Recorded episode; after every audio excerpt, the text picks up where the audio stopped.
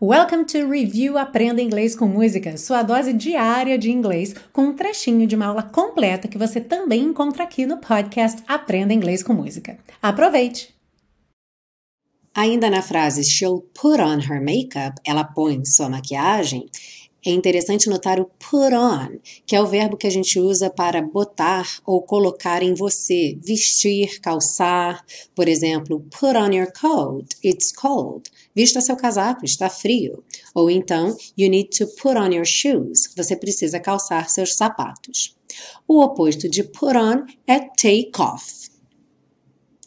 Ah, e se você busca um curso de inglês passo a passo com a minha orientação, conheça o Intensivo de Inglês da Teacher Milena, meu curso de inglês que te oferece 30 dias de garantia incondicional. Saiba mais em www.intensivo.teachermilena.com.